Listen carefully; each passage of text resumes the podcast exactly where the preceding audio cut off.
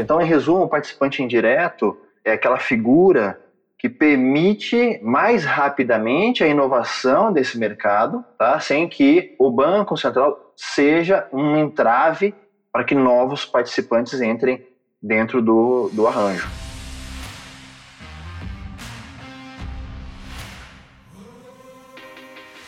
Seja muito bem-vindo ao The Afterpay Podcast. A cada episódio recebemos convidados especialistas em tecnologia, banking e customer experience para um bate-papo bem descontraído sobre o universo financeiro.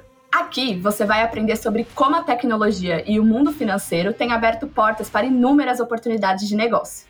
Eu sou Alicia Fortunato e estamos na missão de decodificar o universo financeiro para você. Vem com a gente! Hoje, nosso episódio é sobre um dos assuntos mais falados no mercado financeiro e popular entre todos os brasileiros, nosso queridinho Pix. Eu, particularmente, não ando mais com dinheiro na carteira, tenho opção de cartão e Pix, e é isso, acabou. E para falar sobre esse tema que só tem crescido no Brasil, estamos muito felizes em receber por aqui o Martin Oberlander. Ele que tem mais de 10 anos de experiência em bancos e meios de pagamento, possui MBA pela University of Pittsburgh. Eu sempre falo que vem um pessoal international aqui, gente. É isso mesmo, é assim que são os convidados, tá? E já trabalhou em outras indústrias, como agro e montadora. Atualmente, ele é Country Manager da D-Local, uma empresa uruguaia do setor de pagamentos. Olá pessoal, eh, muito obrigado pelo convite. Como sempre, é um prazer inenarrável falar com vocês e estou aqui para ajudar nesse vídeo de amadurecimento do, do mercado. Muito bom. E estamos aqui também com o José Carvalho Júnior, que tem mais de 10 anos de experiência com serviços financeiros, meios de pagamento e tecnologia. Ele tem mestrado em Ciência da Computação pela UFPR, participou da construção do primeiro banco de câmbio no Brasil, fez parte de todas as inovações ligadas a cartão, se tornando o principal parceiro de inovação da Visa até 2018.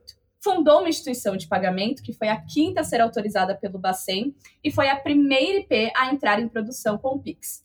Há cerca de um ano, ele integra o time da DOC, e hoje ele está atuando como diretor para assuntos relacionados ao SPI, Pix e SPB. Olá, turma! Obrigado, Alicia, pelo convite. Também é um prazer estar aqui com vocês, compartilhando o que a gente já aprendeu aí com a indústria e tem muito ainda por aprender, né? Muito bom. E bora começar, bora para as perguntas. O Pix ele começou a funcionar no Brasil em 2020. E desde então, o número de instituições participantes, de usuários que transacionam na modalidade e do valor das transações só cresce. Cada dia é uma notícia nova de recordes batidos. De acordo com o Banco Central do Brasil, atualmente temos mais de 789 participantes ativos do Pix, com mais de 130 milhões de usuários mensais utilizando esse meio de pagamento. Além de ter um valor transacionado que já atinge mais de um bilhão de reais por mês. Não dá para questionar que o Pix tem um tremendo sucesso no Brasil e tem servido como case para vários países vizinhos. Olhando para esse cenário, né, que é só sucesso, por que, que vocês acham que o Pix fez todo esse sucesso? A que, que vocês atribuem isso? São vários motivos para que o Pix é, tenha o sucesso que tem hoje, né? Mas eu, eu considero dois os mais importantes aqui.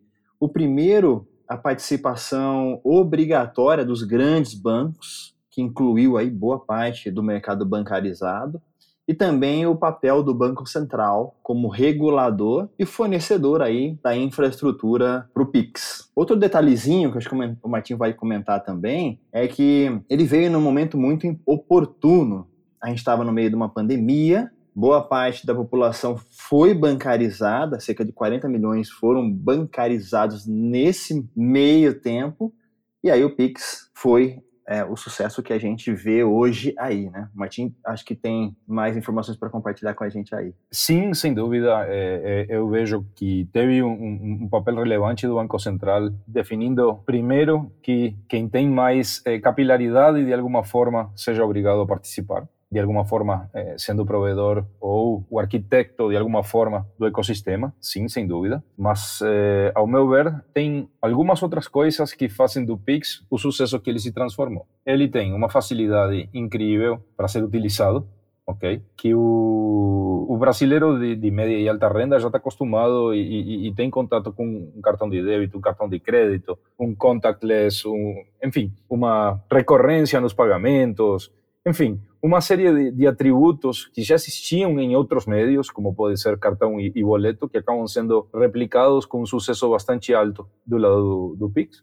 E um, um componente de acessibilidade e custo. Se você pensava de que antes do, do surgimento do Pix, um TED que viria a ser um meio de pagamento talvez mais semelhante, custava, não sei, 15 reais quando você ia efetuar e você estava falando de que efetuar um Pix para uma pessoa física é de graça. Então, ao meu ver, também tem uma série de, de fatores mercadológicos que fazem dele um meio de pagamento que para transações, principalmente de pessoa física, se transforma no eh, provavelmente no principal, tirando as funções que ainda estão por vir, como pode ser uma recorrência ou enfim, PIX garantido, enfim, algumas funções que estão no tinteiro do Banco Central é, para serem lançadas provavelmente ano que vem ou no outro ano também. Perfeito, a gente até vai falar um pouquinho dessas features aí que estão para ser lançadas um pouquinho mais para frente. Mas antes eu queria entender um pouco mais de impacto nos negócios.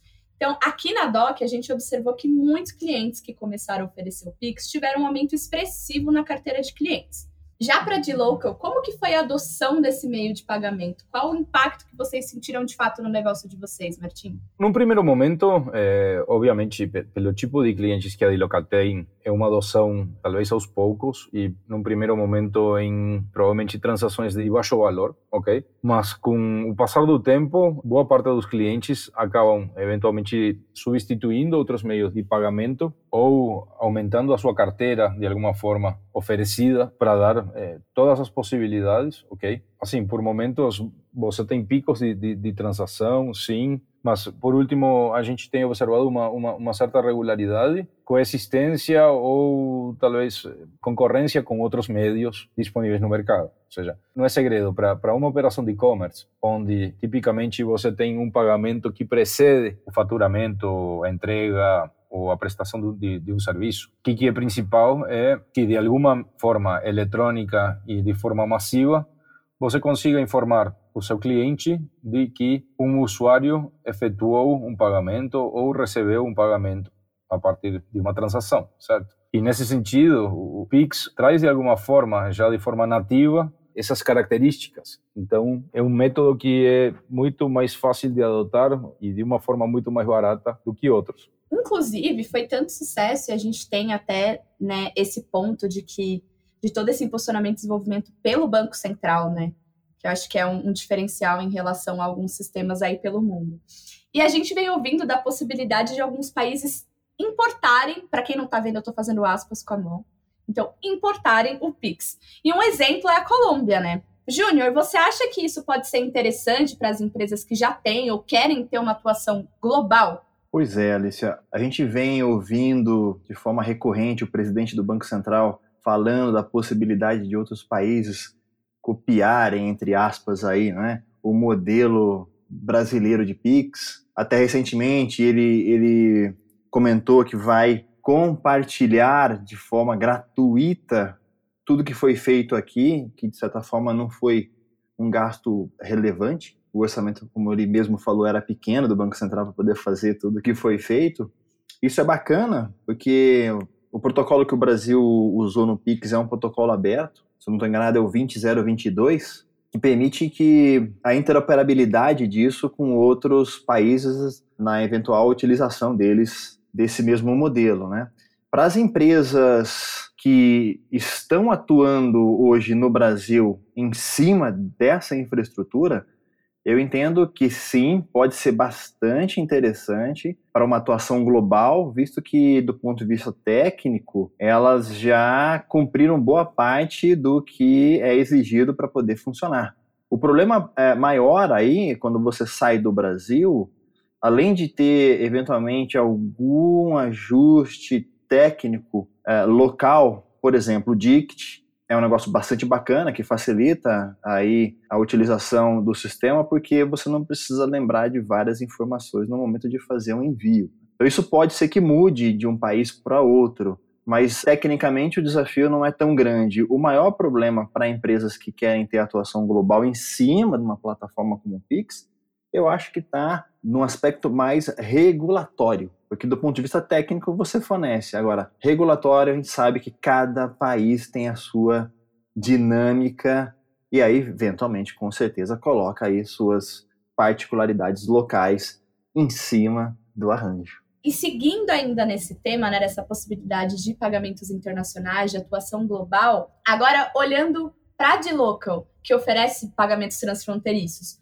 como que impactaria essa adoção do Pix por países que ainda não atuam na modalidade aí, Martim? Olha, é, cria a possibilidade de, falando em termos regulatórios, de que um arranjo privado transfronteiriço, de alguma forma, um arranjo fechado transfronteiriço, interopere com um arranjo aberto que se transforma em transfronteiriço ou que está interoperando no exterior. Então, o Pix ele é criado localmente na modalidade de arranjo aberto, de alguma forma autorizado pelo Banco Central. Então, você precisaria, de alguma forma, estruturas regulatórias semelhantes eh, nesses outros países. Então, acaba sendo um protocolo entre bancos centrais, basicamente, para você conseguir efetuar não somente uma transação bem sucedida, senão quem que vai ser o seu provedor, por exemplo, na parte de câmbio, que essa é outra ponta que o regulatório muda muito de país para país. A parte técnica é, é relativamente tranquila comparado,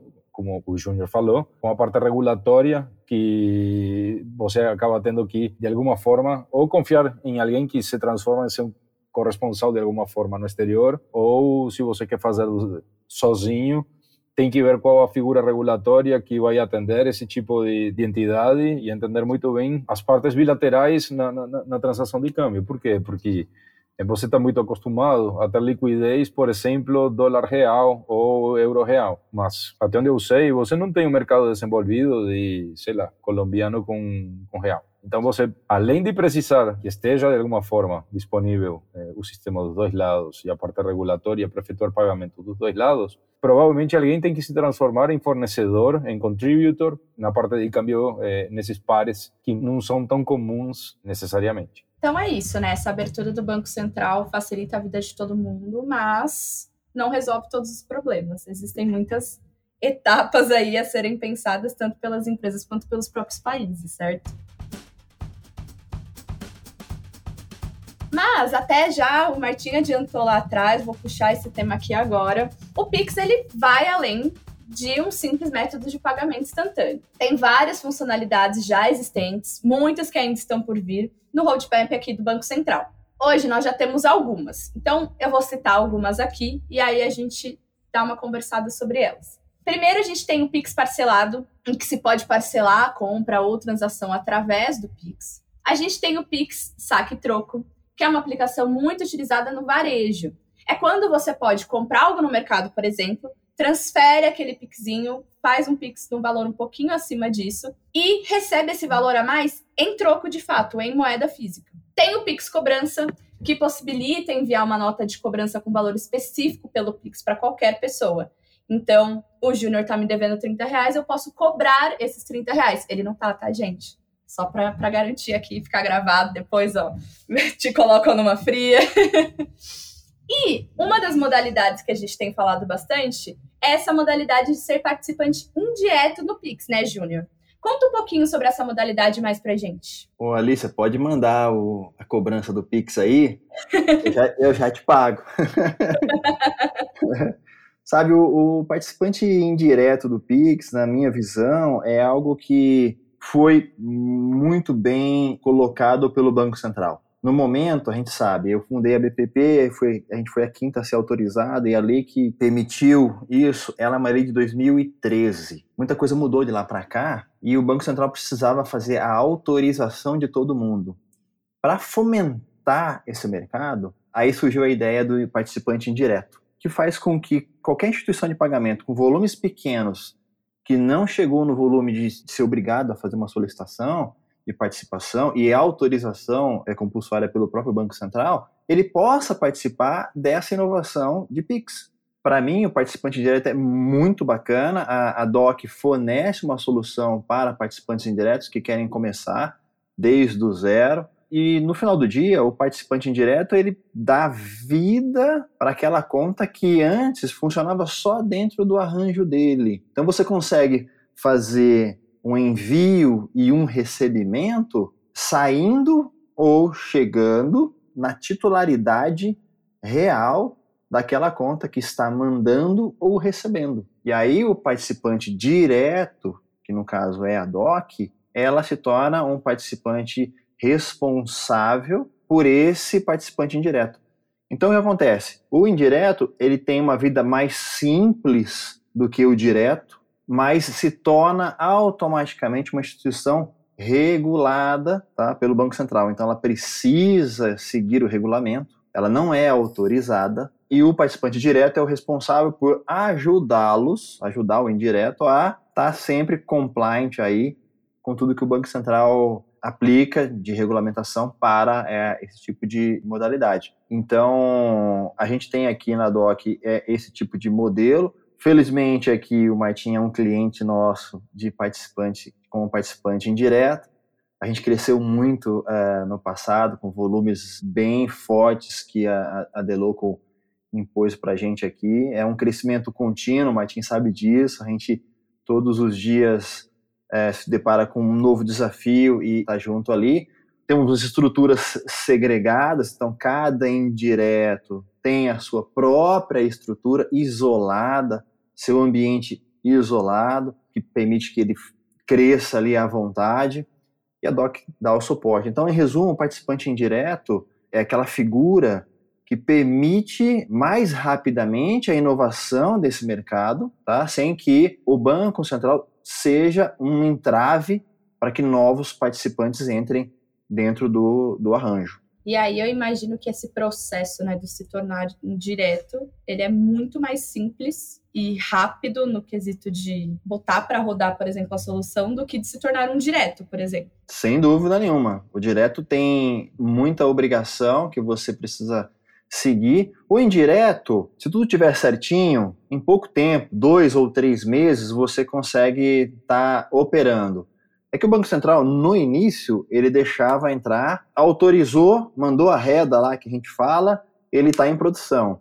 Agora não, agora tem todo arranjo sofre evoluções, o Pix não foi diferente, então agora para entrar você entra num período de operação restrita, o que estende um pouco mais esse tempo, e é até bom o participante indireto ir entendendo como funciona, fazendo seus ajustes internos, tem muita coisa que é nova para eles, então eles precisam se arrumar, tá? Mas o tempo é muito, muito inferior a um participante, a se tornar um participante direto. Dentre outros motivos, porque para você ser um participante direto, primeiro precisa da autorização de funcionamento do Banco Central, que não é tipicamente o tempo para você obter uma homologação, ok? Logicamente, dependendo da, da, complexidade da operação, da complexidade de muitos fatores, ok? E é um processo que eh, requer uma, uma estrutura mínima para ser encarado e uma interação com o regulador, etc. Então, eu entendo que o Banco Central, no começo, pensou, bom, vou colocar a régua não muito elevada para permitir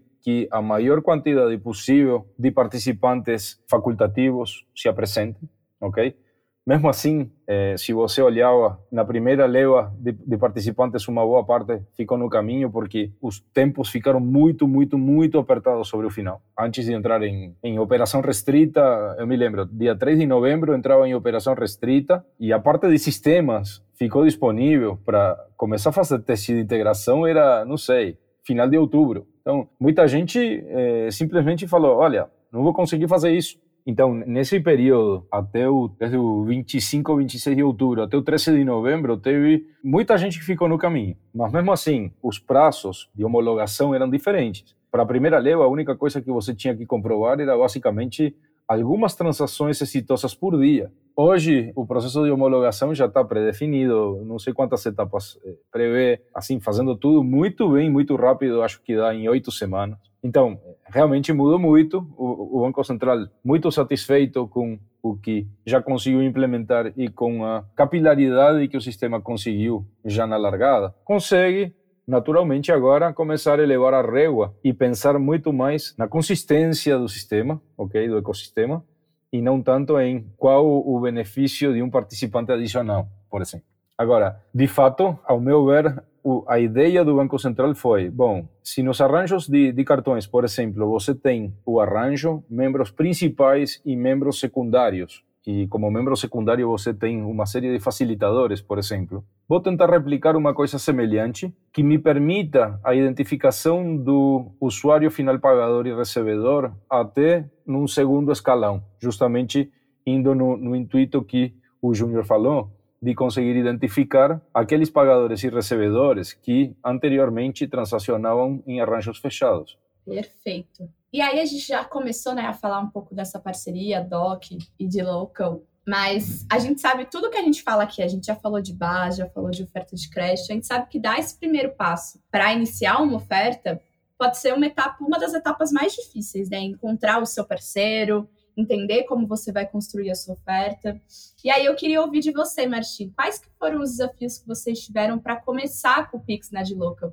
E que mensagem você gostaria de deixar para uma empresa que também quer se tornar um participante indireto, como vocês fizeram? Naturalmente, o fator tecnológico para a Local é, é um fator que é um pouco mais simples do que para outros participantes, porque de fato a Dilocal é uma empresa que tem um componente muito forte do ponto de vista tecnológico, mas isso pode variar. Amanhã, não sei, a carteira digital ou qualquer serviço, as service de fidelização de clientes quer se transformar em um participante indireto. Ele pode fazer, como tem feito alguns com muito sucesso. Recentemente você tem Ambev, anteriormente você teve Americanas. Então, você tem uma série de ecossistemas que, de fato, ou se transformaram ou adquiriram algum participante que já estava nessa atividade, ok?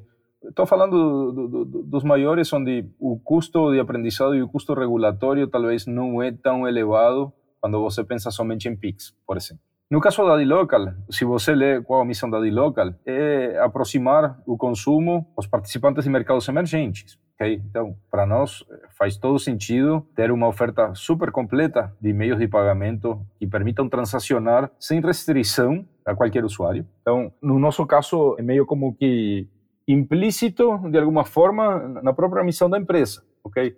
A parte tecnológica é uma coisa relativamente simples, ok, simples não, mas administrável, vamos colocar dessa forma, pelo cunho tecnológico da empresa. Eu falaria que talvez para quem não tem tanto conhecimento desse mundo de, de, de pagamentos ou do regulatório, é talvez é, a parte mais complexa. Por quê? Porque para você virar participante do Pix tem que cumprir determinadas regulações. Aí tem que ter alguém que sintetize toda essa regulação, que leia essa regulação, que consiga interpretá-la. Enfim, não é tão trivial, ao meu ver, para qualquer empresa que já não participe hoje do mercado de pagamentos, talvez seja a parte mais complexa, né? Entre outras coisas, por quê? Porque o mercado brasileiro de pagamentos tem uma regulação bastante diferente do que pode existir em outros lugares, ok? E complementando aí, Martim, o participante direto, principalmente para aquelas instituições que estão começando, ele ajuda bastante a acelerar esse processo, porque nem sempre as empresas que estão começando têm conhecimento, como você mesmo falou, de toda a regulação e tudo aquilo que precisa cumprir, né? Claro que a Deloco já é uma empresa maior, mas tem algumas que são pequenas, que estão começando agora, que o fato de serem participantes indiretos acelera a, a adoção. Então, essa etapa de se tornar participante indireto não é tão árdua como no passado, uh, que não existia esse, essa modalidade de participante indireto e você tinha que fazer tudo, cumprir toda a cartilha lá e levava muito tempo. Eu fiquei realmente refletindo sobre uma empresa que chega e ela não tem conhecimento, né, sobre, o, sobre os serviços financeiros, sobre como o sistema financeiro funciona, né? A DOC mesmo tem clientes que não são bancos, não são fintechs, são varejistas, são de outros segmentos, né? E o quanto isso adianta e corta um pedaço do caminho necessário, né? Dado que alguém está cuidando desse pedacinho ali para você. Eu vou fazer novamente uma analogia com o mercado de cartões, ok? O participante principal num arranjo de cartões vai tipicamente fazer toda a integração com o network, vai cumprir com toda a regulação do arranjo, vai guiar e vai ser o responsável de alguma forma seja pelo usuário final, que vai ser o, o, o cartão A20, ok? Na função de emissor, ou seja, credenciando estabelecimentos ou subcredenciadores na ponta do, do, do, credenciamento. Então, você tem alguns membros que sempre recai de, de, de, alguma forma um peso maior e que também zelam pela harmonia do sistema. Por quê? Porque o arranjo coloca em cima deles também um, um, um papel de supervisão de alguma forma, ou pelo menos de repassador de dados ou de verificar se os processos e boas práticas e etc. do participante se comparam e, e tem um, um bom match com aquelas do participante primário, ok? Nesse caso do direto. Então, é uma função de alguma forma também do arranjo disciplinar aqueles participantes que são menos regulados, ok? Mas que fazem com que a capilaridade do sistema seja é, bem elevada. E agora a gente costuma fechar os nossos temas falando um pouquinho sobre o futuro. Então, quais novidades vocês acham que a gente pode esperar no Pix agora para 2023? Assim, o, o, o, Banco Central tem uma série de iniciativas que ficaram um pouco freadas em 2022, enfim, por alguns eventos, eh, alguns alheios e outros não. Eu acho que, particularmente, a agenda do Banco Central é uma agenda bastante agressiva de implementação e nem sempre vai conseguir tudo o que se propõe mas algumas características que emulam o comportamento de cartões de débito ou de crédito, como pode ser é, recorrência, parcelas, tokenização, eu acho que são coisas que estão muito próximas de acontecer. Eu acho que o Pix perfeitamente poderia se transformar é, em um método pós-pago. Já está maduro o sistema para isso. E tem, logicamente, é, o Pix transfronteiriço, que é uma das, eh, das coisas que a gente já conversou, mas que eu entendo que, bom, o próprio Banco Central está colocando como horizonte mais para 2024, talvez, ok? Dentre outras coisas, porque requer alguns convênios com outros bancos centrais e adoção de, de tecnologias que sejam compatíveis. Se eu não me engano, eh, já estava tendo alguns pilotos sobre o, o transfronteiriço, mas muito incipientes, ok? Mas me dá a sensação de que, nesse caso, também a tecnologia está talvez indo na frente do, do, que a regulação permite hoje no Brasil, porque se você olhar hoje, tem uma série de limitações para quem não é autorizado a operar câmbio, ok? Na normativa vigente. Eu não sei se vai precisar um, um tipo de autorização específico. É muito difícil pensar que, que, que o Banco Central vai entender como que é um marco regulatório minimamente aceitável para a gente vai estar falando tipicamente em casos onde você vai ter aquisição de bens e serviços, remessas ou disponibilidades, né? E tudo em operações instantâneas que de alguma forma vão substituir o sistema SWIFT e trabalhando 24 por 7 no mercado de câmbio que fecha às 6 horas da tarde e aos fins de semana. Então, tem alguns, alguns desafios aí pela frente. Eu acho que um, um deles é você transformar o real, talvez, numa moeda de reserva e não uma moeda somente de, de curso no, no, no Brasil. Enfim, regulação de câmbio também está mudando muito rapidamente e me dá a sensação que você tem uma área de, de payments muito entusiasta, por um lado, você tem uma área de câmbio que está logicamente evoluindo porque a tecnologia faz ela evoluir, mas vai ter que se pensar em algum marco que permita com que essas duas áreas possam se falar. É, vou falar um pouquinho aqui, Martins. Uh, você entrou na, na, na parte PIX internacional, não é? É algo bastante comentado, a gente mesmo já conversou várias vezes. Para mim, o PIX internacional é exatamente nessa linha. Existe uma mudança regulatória, que é o marco legal de câmbio que vem por aí. E outra coisa, a liquidação internacional, para mim, está muito ligada ao CBDC, que é a moeda digital que o Brasil está fazendo. Então, sem esses dois componentes, o Pix internacional fica um pouco comprometido, porque você teria que ter um mesmo arranjo no, globalmente, o que, que não vai acontecer de certa forma tão rápido, né? Mas olhando especificamente para 2023, ano que vem, que a gente acha que demora, mas já está aí, né? Eu vejo que duas inovações, duas evoluções do Pix devem entrar aí, né? O débito automático, pelo que o, que o Banco Central vem falando, o débito automático é algo que deve entrar por aí, que permite aí o pagamento recorrente dentro do escopo, então você vai poder usar para pagar água, luz, telefone, até pagamento de serviços de streaming e tudo mais. Eu, eu acho que é algo bacana, que já começa a entrar num segmento que é muito mais utilizado em cartão de crédito do que propriamente pagamento instantâneo com o Pix. E tem um, uma inovação que eu, eu acho que está difícil de fazer para 2023, mas em função do cenário econômico que a gente vai ver o ano que vem, onde eu imagino que a oferta de crédito deve aumentar bastante, apesar de todos os pesares aí, é o Pix garantido. Eu sei que hoje já tem bancos é, utilizando crédito do cartão para poder fazer um pagamento uh, de Pix, mas o Pix garantido sem esses modelos pré-existentes, com o modelo, pelo menos inicialmente pensado pelo Banco Central, pode ser algo que esteja ali dentro da agenda do Banco Central que ajuda, de certa forma, a fomentar ainda mais o pagamento e, de certa forma, democratizar para aquela população que não tem acesso a cartão de crédito, etc. Então, são duas, duas inovações importantes para o ano que vem. Vai ter uma coisa muito importante que a gente esqueceu de falar aqui, é o seguinte, já passo para você, Martim. O Pix, ele é uma mensageria. A gente só fala dele por pagamento, mas ele é extremamente rico quando se fala de mensageria, porque você compartilha, você tem muita informação rica ali dentro que você pode utilizar. Eu vou dar um exemplo que é, eu vi recentemente, eu acho bacana compartilhar com todo mundo aqui. Tem uma ferramenta, não sei se só uma ou algumas, mas eu tive contato com uma ferramenta para fazer assinatura de um documento usando o Pix. Você pergunta, mas Júnior, como é que você assina um documento com Pix? Bom, pois é, o documento precisava ser assinado por mim, no meu CPF, então tinha uma opção de assinar com o Pix. No final do dia, o que, que acontece? Eu entro no meu banco, faço um Pix de 0,01 centavo de real para um endereço pré-definido, a ferramenta recebe o Pix, sabe que aí que vem a parte da mensageria, né? Dentro da mensagem está vindo um Pix do meu CPF, do banco tal, da agência tal, etc. Então sou eu mesmo. E essa, esse tipo de assinatura supostamente tem validade.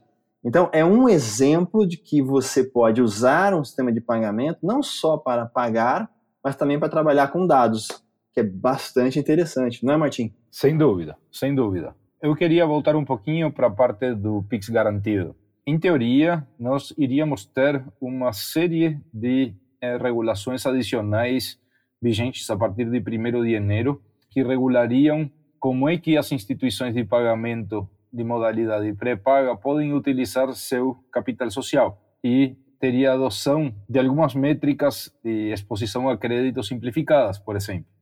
Agora foi postergado para metade do ano que vem, mas provavelmente o regulador já está pensando em, bom, como que eu faço para que uma instituição de pagamento pré-paga possa participar de um Pix garantido? Me dá a sensação de que já está eh, no tinteiro alguma coisa, mas ainda não foi publicado, vamos pôr dessa forma. Ou seja, vem aí muita novidade, muita inovação, mas também muitos desafios para botar tudo isso para rodar, né? Nada parece simples, um mar de rosas, que é só apertar um botãozinho. Mas, enfim, já estamos ansiosos só o tanto de funcionalidade que eu descrevi aqui já mudou a vida de muita gente, muitas empresas. Acho que tem muito mais por aí pelo que deu para aprender com vocês. E agora, vamos então fechar esse podcast como a gente gosta de fechar ele. Chegou o momento indicação aqui no The Afterpay.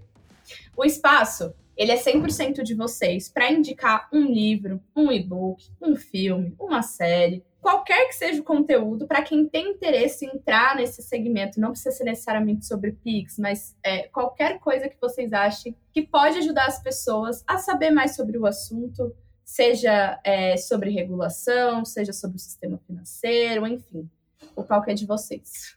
Olha, é difícil você fazer uma indicação, né? Eu leio bastante, poderia indicar livros de várias e várias maneiras, vários tipos, inclusive, de, de leitura, que eu leio, não tenho um livro, específico. Eu posso falar um pouquinho mais do que estou lendo agora, né? Eu estou lendo um livro agora de um camarada que já foi muito minha referência lá atrás para abrir a, a, a, IP, que é o Simon Sinek, é o cara do Start With Why, é, Leaders Eat Last, algo assim. Eu estou lendo agora Infinite Game, que é o jogo infinito, que eu acho bastante interessante para quem está querendo começar alguma coisa, principalmente para aqueles participantes novos que querem ser participantes indiretos, né? criando uma empresa, criando uma ideia nova, querendo lançar. O resumo do livro é, é, é simples, mas eu acho que é, é, rico a leitura, porque ele diferencia modelos mentais quando você entra em determinados tipos de jogo, jogos. Quando você entra num jogo de futebol, por exemplo, ou basquete, as regras são bem definidas. Você sabe quando começa, você sabe quando termina, e você sabe claramente quem ganha o jogo. Quando você está abrindo uma empresa, você não tem regras muito definidas, você sabe quando começa, não sabe como termina, você não sabe nem agora, nesse mundo super digital, quem é o seu oponente. Ele pode nem estar tá no mesmo segmento que você. Por isso é bastante interessante o livro, eu então recomendo aí esse livro que é Infinite Game ou Jogo Infinito em, português do Simon Sinek. Gente, com esse merchan de milhões, eu já quero, já tá na minha lista e eu adorei o link já com o mercado. E Martim, o que, que você indica pra gente? Uma coisa interessante para ver é entender não somente aqui no Brasil por que determinados meios de pagamento se mantiveram ou foram instrumentados de que forma e que outras coisas existem no mundo, ok? E isso aí acaba acontecendo que, logicamente, a, a globalização das empresas permite uma visão, tá? Mas, em definitiva, uma informação que está disponível e entender por que que surgiu dessa forma. Então, isso aí dá de alguma forma a base para você pensar, bom, como que poderia ser melhorado com pouca coisa?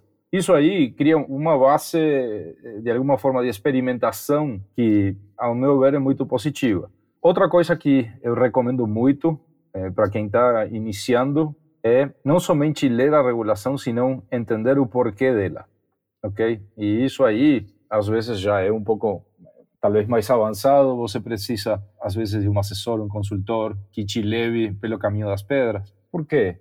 Porque quando você é um novo entrante, você ainda mantém a capacidade de inovação, mantém a cabeça aberta a novos desafios, mantenha a cabeça aberta a pensar de uma forma diferente um problema. Quando você já está muito tempo dentro de, de, de, um ecossistema ou dentro de uma, de uma regra, você tende a simplificar as suas decisões baseado talvez no passado ou em decisões semelhantes.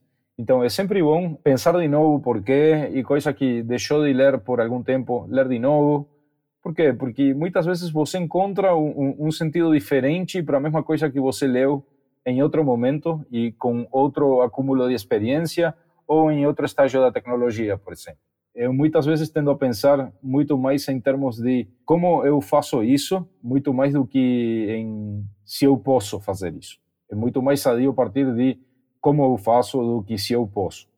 E se eu parto dessa base, de repente metade das ideias ficam de fora. É isso, Martinho. Martim, é, das pessoas que eu conheço de negócio, é quem mais entende de lei e regulação, claro, do segmento que ele atua, né?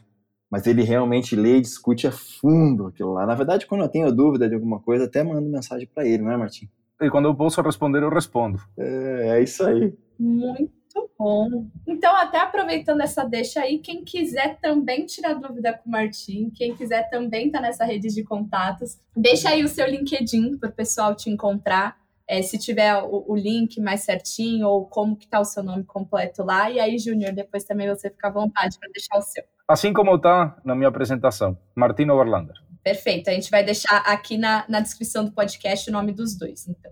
Beleza, é isso aí. É fácil de encontrar lá. No meu caso, tem lá o J Carvalho JR no, no LinkedIn, mas é só dar uma busca.